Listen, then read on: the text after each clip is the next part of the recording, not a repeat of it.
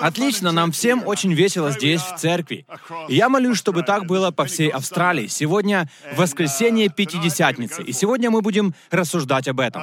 И через это послание, которое я буду проповедовать, мы действительно поверим сегодня, что Бог принес избавление людям, освободил людей. Мы действительно будем усердны в этом и будем верить Богу. Нас называют Пятидесятнической церковью. Итак, приходите сегодня вечером, и мы будем Пятидесятнической церковью. Все, Роберт Фергюсон, вся команда, давайте закатаем рукава, потому что мы будем молиться против всякого рабства и угнетения и о тех вещах в жизнях людей, которые постоянно повторяются. И давайте действительно верить, что Бог собирается принести свободу сердцам и жизням людей. Во имя Иисуса. Вы готовы?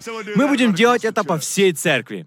Перед отъездом около двух месяцев назад я говорил о силе боли а потом о силе потери.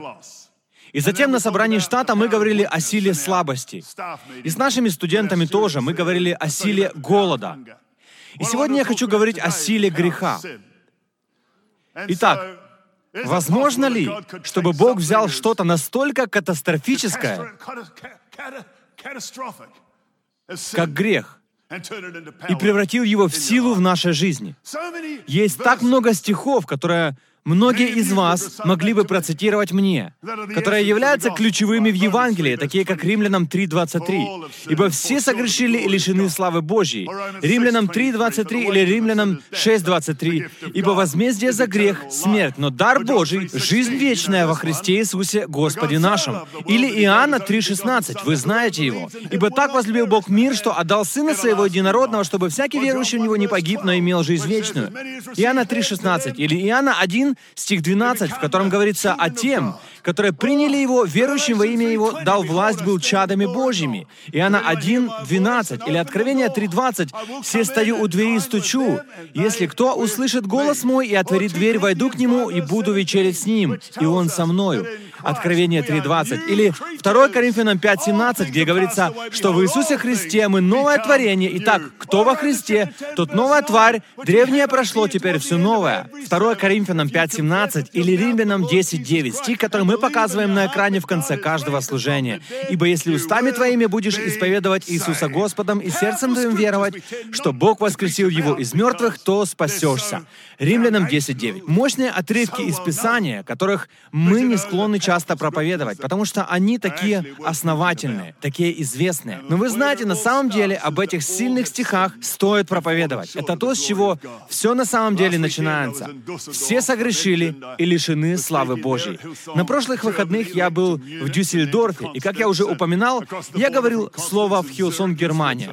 Нас транслировали в Мюнхене, в Констанце и за границу в Цюрих, в Швейцарию. Это было здорово. Итак, в понедельник, прежде чем вылетать домой, мы были в центре Дюссельдорфа. Это действительно классный город. И в тот день был большой праздник, потому что в Дюссельдорфе их местная футбольная команда только что перешла в Бундеслигу, которая является самой престижной футбольной лигой в Германии. И они собирают самые большие толпы в мире, когда дело доходит до футбола или сокера. Так что там был большой праздник. Люди веселились. И на фоне всего этого играла музыка. И мы сидели с друзьями, просто сидели на улице. Была прекрасная погода. И мы просто наслаждались спагетти. Германия — спагетти. И я услышал музыку, которая играла. И потом я услышал слова. «Если бы я был вопросом, ты бы стала ответом. Если бы я был музыкой, ты стала бы танцевать. Если бы я был учеником, ты бы стала учителем. Если бы я был грешником, была бы ты проповедником. Мне запали в душу эти слова. Если бы я был грешником, была бы ты проповедником. Не затрудняй себя вопросом «если». Если ты грешник, все согрешили и лишены славы Божьей. Возможно, искупленный грешник. Но да, ты грешник. Греческое слово «гамартия» буквально в корне означает «не попасть в цель», «промазать» не имеет доступ к Божьей славе. Вот что это значит. И вот что я еще узнал в словаре, что в английском языке все еще есть слово «хамартия». Оно употребляется, когда речь идет о трагической ошибке в чьей-то жизни. И, конечно же, это в точности то, чем является грех вне Иисуса. Это ужасная или роковая ошибка, за которую полагается расплата, разрушение и смерть. Но я не собираюсь бичевать тебя грехом и покаянием. Я хочу сделать обратное. Я хочу назидать тебя. Я хочу проповедовать о грехе, проповедовать о покаянии и наставлять тебя, наставлять тебя, чтобы ты мог увидеть, что твой грех может иметь невероятную силу через Иисуса Христа в твоей жизни. Потому что да, я обращаюсь к утреннему собранию в воскресенье, и, конечно, многие люди здесь уже знают Иисуса лично, приняли решение жить с Ним, родиться свыше, быть спасенными и пойти новым путем. Но вот что я вам скажу.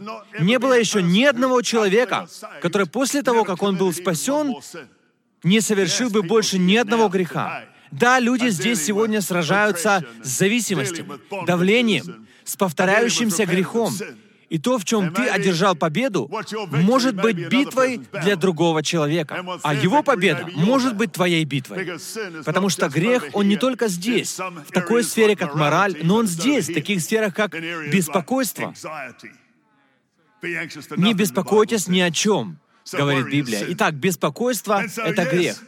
И да, мы можем оглянуться вокруг и подумать, нам незачем слышать о грехе, мы же верующие. Но я верю, Бог хочет, чтобы ты разрушил силу оков в твоей жизни и видеть, как ты ходишь в свободе, которой Он тебя, собственно, и призвал. И в этом наша надежда, в этом наша вера. И легко чувствовать, что он больше тебя. Этот грех имеет власть над тобой. И, возможно, без Иисуса так и есть. Но через Иисуса Христа в силе Святого Духа у тебя есть власть над Ним.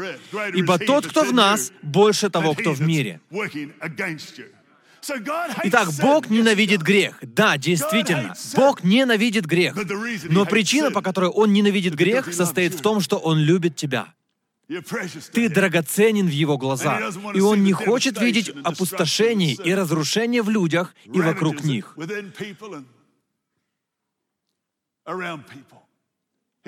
Он любит тебя. Вот почему Он ненавидит грех. Трагедия заключается в том, что когда вы начинаете говорить о грехе, Боге и покаянии, вы видите, что у многих людей такое отношение к Богу, что это отталкивает людей, как какое-то зловоние, потому что они рисуют такую картину Бога. Многие люди изображают Бога злым. Он просто злой сердитый.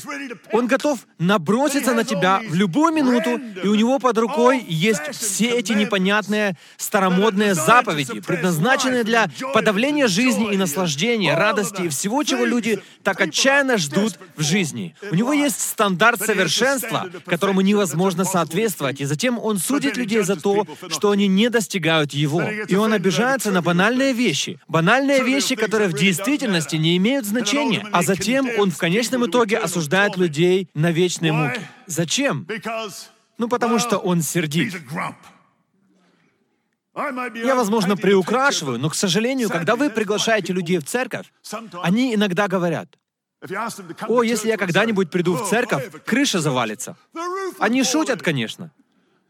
Вероятно, они в действительности не верят, что крыша упадет, но эта фраза хорошо описывает образ Бога, который у них сложился. Я получил сообщение от одного сердитого брата.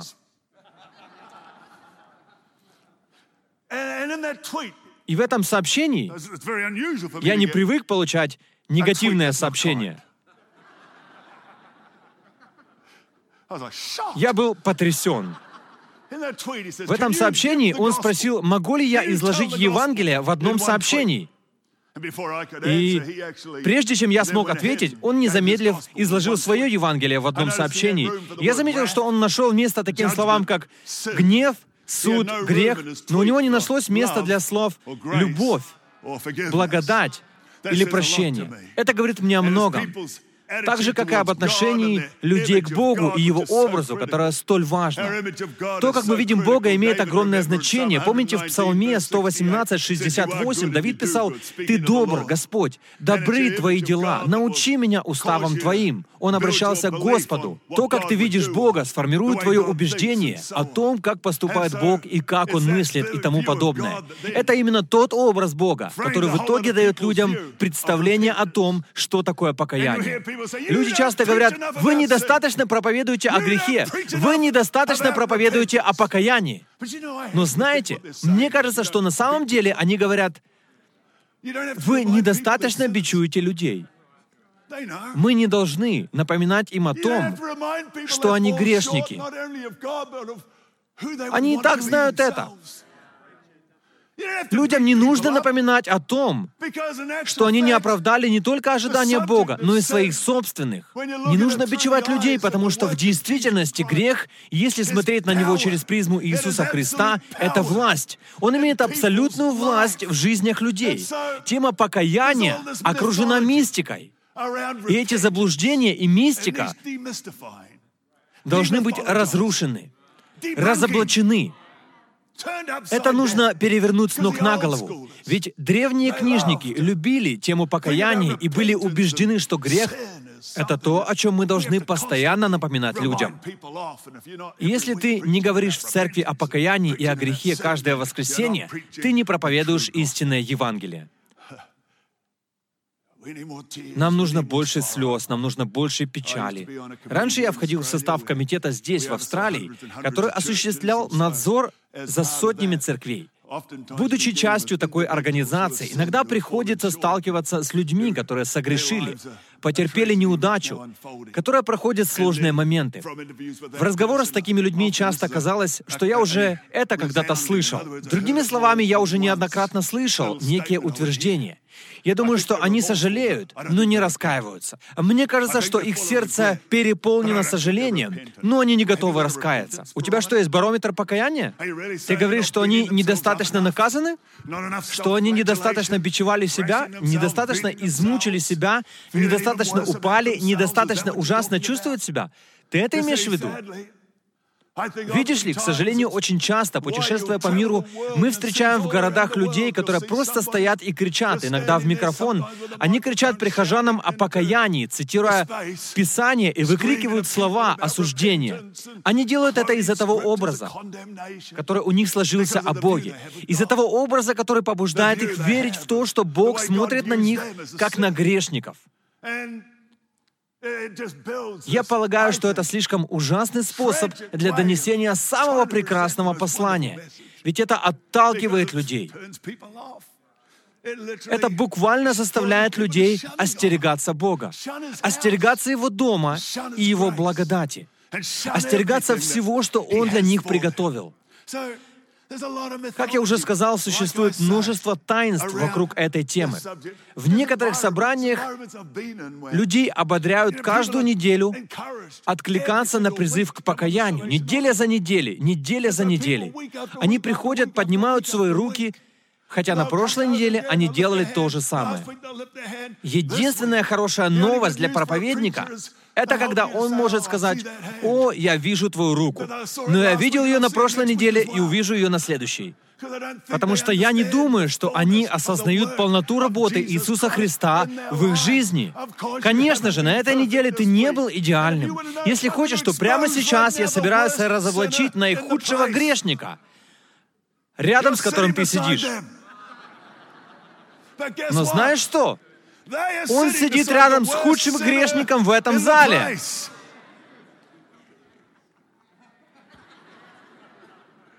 Никто не был совершенным. Единственный идеальный человек в зале. Вы знаете, что это неправда. Поэтому, понимаете, просто нужно больше страданий и слез. Послушайте, что говорит Исав. Он продал свое первородство младшему брату фактически за тарелку супа. Свое будущее, свою судьбу, как первородного сына. Но он жил, чтобы сказать, как написано в послании к евреям 12.17, Ибо вы знаете, что после того он, желая наследовать благословение, был отвержен, не мог переменить мысли отца, хотя и просил о том со слезами. Евреям 12.17. С чем? Со слезами. Другими словами, есть что-то большее, чем эмоциональная реакция. Иногда во время призыва к покаянию слезы просто катятся по щекам людей. И мне так это нравится. А иногда люди выглядят угрюмо. А ты думаешь, они вообще способны что-то переживать? А потом видишь, как они начинают следовать за Иисусом. Не пытайтесь оценивать покаяние со стороны. Постарайтесь понять, что такое покаяние. Греческое слово метаноя, мета, мета, затем ноя. Это буквально означает перемена разума. Это означает изменение отношения. Это означает изменение мышления или мыслей, которое приводит к изменению поведения. Но всегда все начинается с нашего мышления. Это буквально означает, что зачастую мы испытываем чувство глубокой скорби из-за совершенных нами ошибок, из-за нашего грешного прошлого. Это означает измененную жизнь. И мне это нравится, ведь в этом и есть суть Царства Божьего. Оно изменяет жизнь, оно приносит перемены, меняет жизни. Также зачастую оно помогает осознать неверный путь, по которому мы идем. Оно изменяет убеждения. И это важно, ведь иногда люди пытаются изменить свое поведение, но их убеждения все еще прежние. Видимые перемены — это одно, но что-то абсолютно другое происходит внутри нас. И я знаю, что многие переживают подобное. Это напоминает маленького мальчика, который не хочет садиться за обеденный стол. Он все бегает вокруг своего папы, который просит его сесть за стол. Он продолжает бегать кругами, и его отец говорит, «Джонни, ты должен сесть». Но он продолжает бегать, и, наконец, отец уже угрожает ему, Джонни, если ты не сядешь, Джонни садится и сердито говорит отцу, может быть, внешне я и сижу, но внутри я все еще стою. Знаете, часто служение Богу может напоминать такую же картину. Кажется, что вы сидите, но внутри себя вы все еще стоите. Работа Бога всегда начинается внутри нас.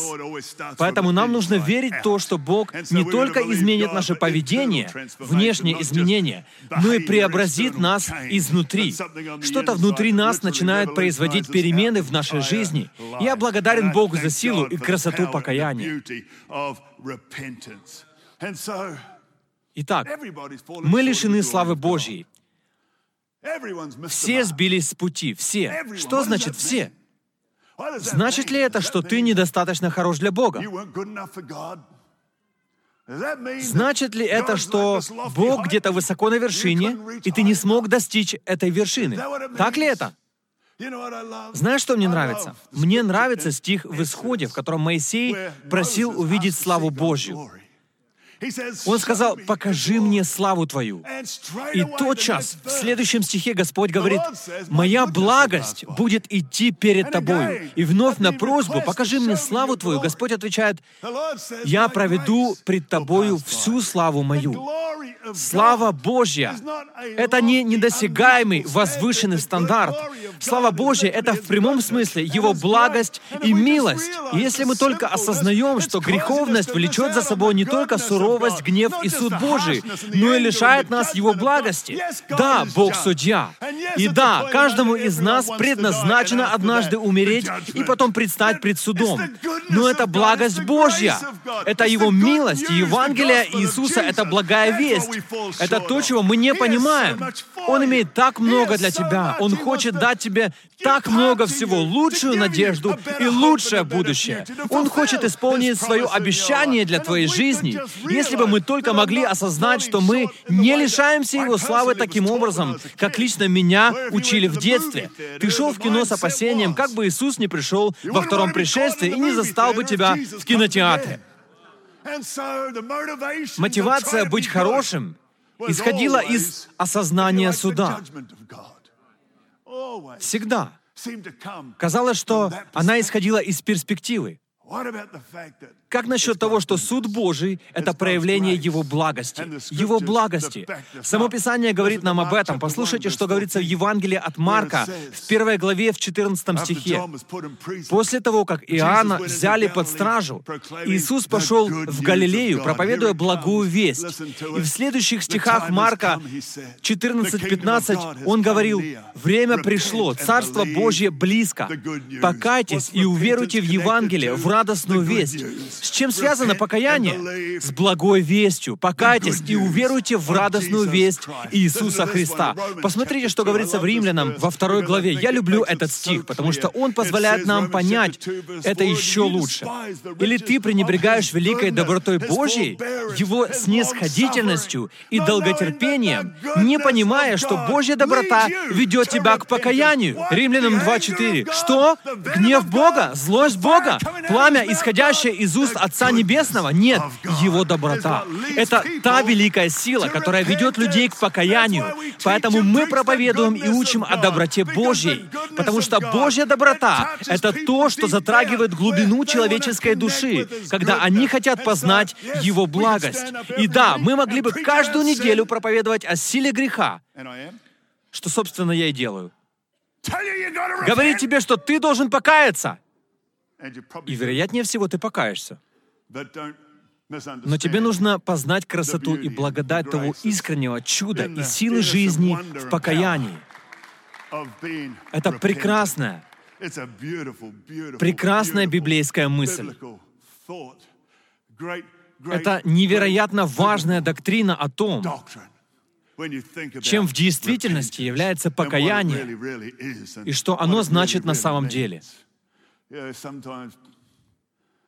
Иногда люди говорят, что если ты проповедуешь о благодати, ты не проповедуешь о грехе. Мне нравятся слова Джозефа Принца.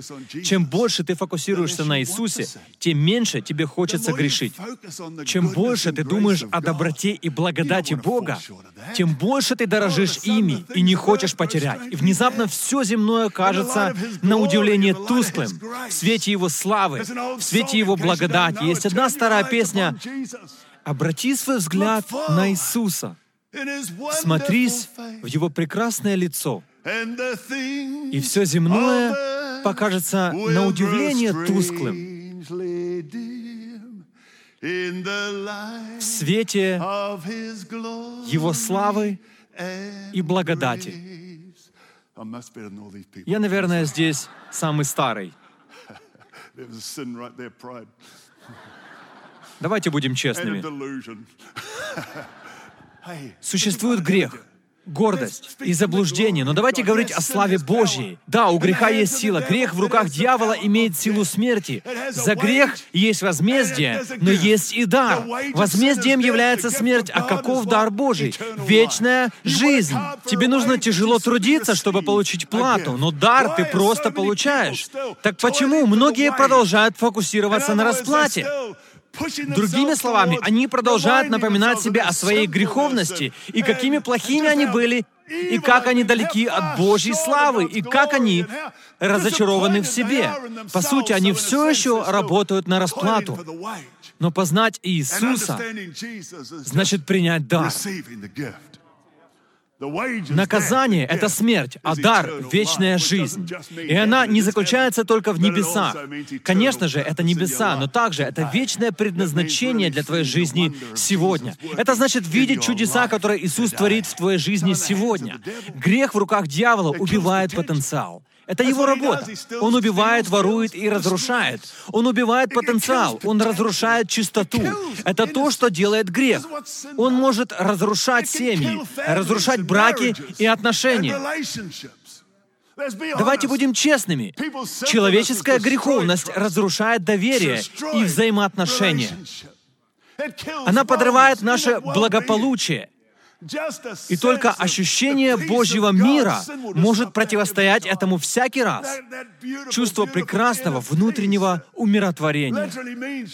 Буквально это значит, что кровь Иисуса Христа сделала наше сознание чистым. И только Иисус портит хороший сон. Он уничтожает здравый разум. Он развращает чистое сердце. Вот почему в руках дьявола власть греха является разрушительной. Но какую власть имеет грех в руках Сына Божьего?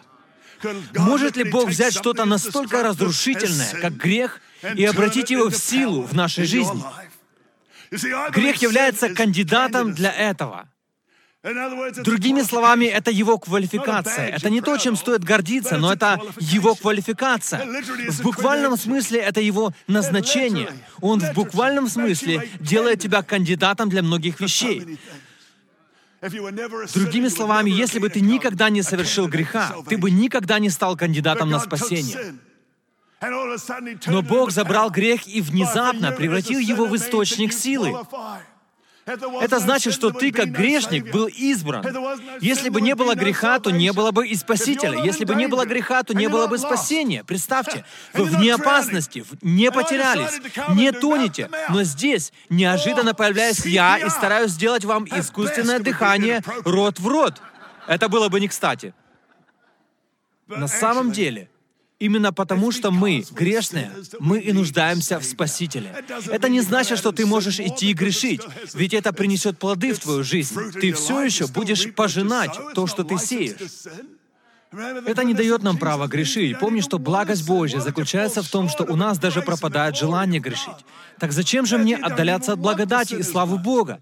Ведь мне даже не хочется грешить, как раньше. Это делает тебя кандидатом на спасение. И последние несколько минут я хочу больше говорить об искуплении. Есть что-то, что делает нас кандидатами. Хотите услышать еще одну старую песню? Я был искуплен кровью Агнца.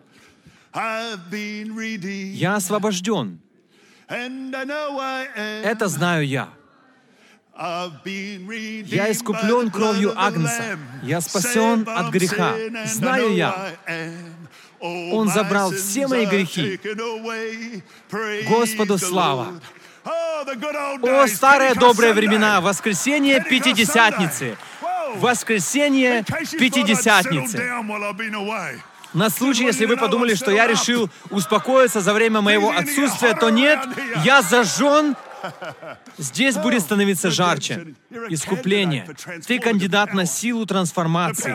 Силу, которая есть только у Бога, чтобы изменить твою жизнь, трансформировать ее, сделать что-то невероятное внутри тебя. Ты кандидат на освобождение. Да, именно ты. Бог может освободить тебя от угнетения и оков, и от вещей, которые пытаются причинить тебе боль. Ты кандидат на прощение. И ты знаешь, что говорит Писание в Луки 7:47? И во всей этой главе, кто много согрешил, тому много прощено. Почему же мы так терзаем себя, когда много грешим, но нам так сложно принять как дар, что нам много прощено. И в этом красота Иисуса. Красота Иисуса.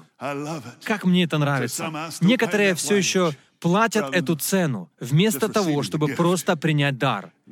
Дар жизни во имя Иисуса. Ты кандидат на новую жизнь, новый день, новое начало. Древнее прошло, теперь все новое. Все творю все новое. Не прекрасно ли это? Ты кандидат на свободу. Кого Сын освободит, тот истинно свободен будет. Ты кандидат на благодать. Когда я слаб, тогда силен. Твоей благодати достаточно для меня. Ты кандидат на прощение. Ты кандидат на Божью удивительную благодать. О, благодать! Как ты сладка! Я наверстываю те два месяца, которые отсутствовал. Спасла меня, негодяя, лишь ты. Кого? Ты действительно думаешь, что ты негодяй? Поешь ли то, во что ты веришь сегодня? Можно я прочитаю из словаря, что значит «негодяй»? Это плохой человек. Это ужасное создание и мерзавец. Веришь ли ты в это по поводу себя? Видишь ли, вне Иисуса «негодяй» — это большое слово, и это хорошее слово. Прекрасно, что мы продолжаем напоминать себе, что это только благодаря Иисусу. Иначе это слово «негодяй» до сих пор определяло бы мою жизнь. «Спасла меня, негодяя, лишь ты». Знаешь, Иисус победил грех. Он сделал это не только на кресте, Он сделал это также и при жизни на земле. Вы, наверное, знаете эту историю, но, возможно, не все. После 40-дневного поста Иисус возвратился, но дьявол пытался искусить его три раза в трех разных сферах жизни. Первый раз — хлебом, второй — властью, и третий раз — гордостью. Таким образом, Он был искушаем. Но фактически Библия говорит в Евреям 4, 15, 16, мы имеем не такого первосвященника, который не может сострадать нам в немощах наших, но который, подобно нам, искушен во всем, кроме греха. Наверное, в воскресенье утром тебе становится немного неудобно по поводу этого. Думать, что Иисус был искушен сексуально, а возможно, у него было искушение соврать. Во всем, во всем. Я знаю, что это Иисус. Во всем искушен сорваться на кого-то, не слушаться родителей, своих братьев и сестер. Их было около семи. Им бы это понравилось. Тебе было бы приятно иметь идеального брата. Он был искушен во всех тех вещах, что и мы, и все же не согрешил. В этом ключ — он одержал победу в каждой сфере жизни, где мы сталкиваемся с трудностями. И эта победа была одержана не только для него, но и для тебя. Он одержал эту победу для меня. Он одержал эту победу, потому что Он любит нас. И на кресте, конечно же, состоялся этот великолепный триумф над грехом и смертью. И после, в промежутке между крестом и воскресением, в аду, Он одерживает победу и там. В Писании используется греческое слово «гиперникамен», где гипер — это свет, сверх, изобилующий, супер. Ника — звук победы. Вот что это значит. Это значит победа. И поэтому я не знаю, что это значит на греческом, но для человечества мы супер, преуспевающие победители. Это те, кем мы являемся через Иисуса Христа, потому что Он победил грех. Мы супер, преуспевающие не потому, что мы супер христиане, но мы супер преуспевающие люди, потому что мы доверились Иисусу. Мы понимаем, что единственная замена нашей греховности — это благодать Иисуса, благость Божья. Как же это прекрасно! Воскресение принесло безоговорочный триумф. Вот в чем суть. Покаяние — это то, что ведет нас к чуду, благодати и спасения. Из-за спасения мы получаем искупление. Два больших теологических понятия — искупление и спасение. Вы знаете, что если что-то выкуплено, большинство понимает, это буквально, значит, кто-то заплатил цену и приобрел для тебя свободу. Когда же дело касалось рабов, в древние времена кто-то их покупал, и раб мог заплатить выкуп и вернуть свою свободу. Но с Иисусом все по-другому. Когда дело касается греха и вещей, которые нас одолевают, у нас нет внутренней силы или способности искупить самих себя. Но у нас есть Иисус. Кто у нас есть? У нас есть... Давай воскресное утреннее собрание. Кто у нас есть? У нас есть автор и совершитель нашей веры. Он дает нам такое великое спасение. Разве мы захотели когда-либо этим пренебречь?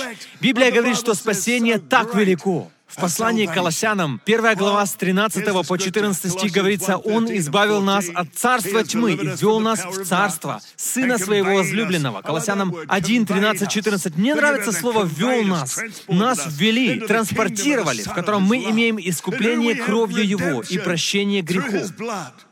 Таким образом, греческое слово «искупление» может быть дословно переведено на английский язык как «избавленный», «выкупленный», «освобожденный», «освобожденный от угнетения», «выкупленный из рабства», «освобожденный из тюрьмы». Знаете, что я больше всего люблю по поводу искупления? Если вы посмотрите на него по-библейски, то поймете, от чего мы были искуплены от греха. Но Он не просто искупил нас от чего-то, Он нас искупил для чего-то.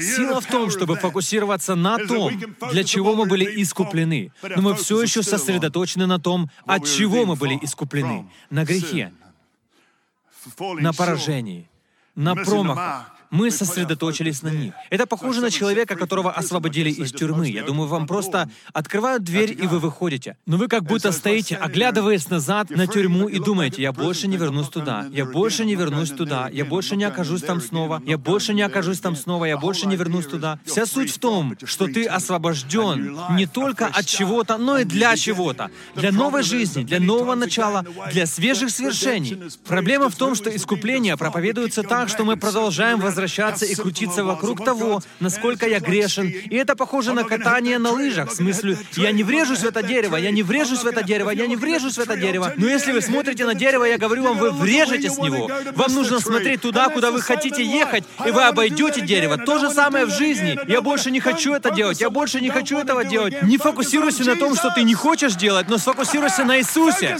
Сфокусируйся на Иисусе.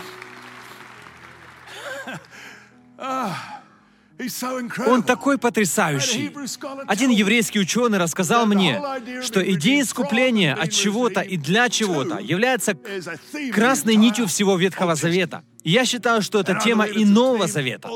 Искуплены от греха и угнетения, рабства и тьмы. Искуплены для того, чтобы стать личностью, обрести цель, предназначение и новую жизнь, благословенную жизнь.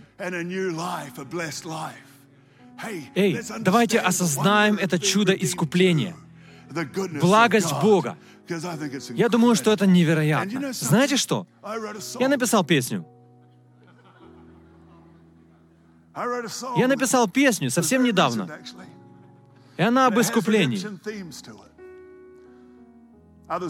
Люди не признают, что это я написал ее. И вообще это может быть неправдой. И, возможно, я только что согрешил. Кто же я, что Всевышний Царь? Поддержите меня. Я буду говорить, не петь. Меня призвал. Я блуждал, но любовь Твоя меня нашла. О, меня нашла. Дал свободу мне Иисус навек. Я дитя царя. Знаю я. Я свободен, искуплен им. Он милостив. Был я в рабстве греха, но ты жизнью заплатил за мои грехи. Да, Он умер за меня, когда я был рабом греха. Иисус умер за меня. Да, Он умер за меня, когда ты был рабом греха. Иисус умер за тебя. Да, Он умер за тебя. Кого Сын освободил, тот истинно свободен. Мы дитя Всевышнего Бога, не так ли? Не так ли? Ну же, вся церковь, давайте встанем, давайте провозгласим это, давайте будем петь об этом, давайте петь это со властью, давайте петь это с уверенностью, давайте петь это с верой, что кого Сын освободил, того Он и искупил.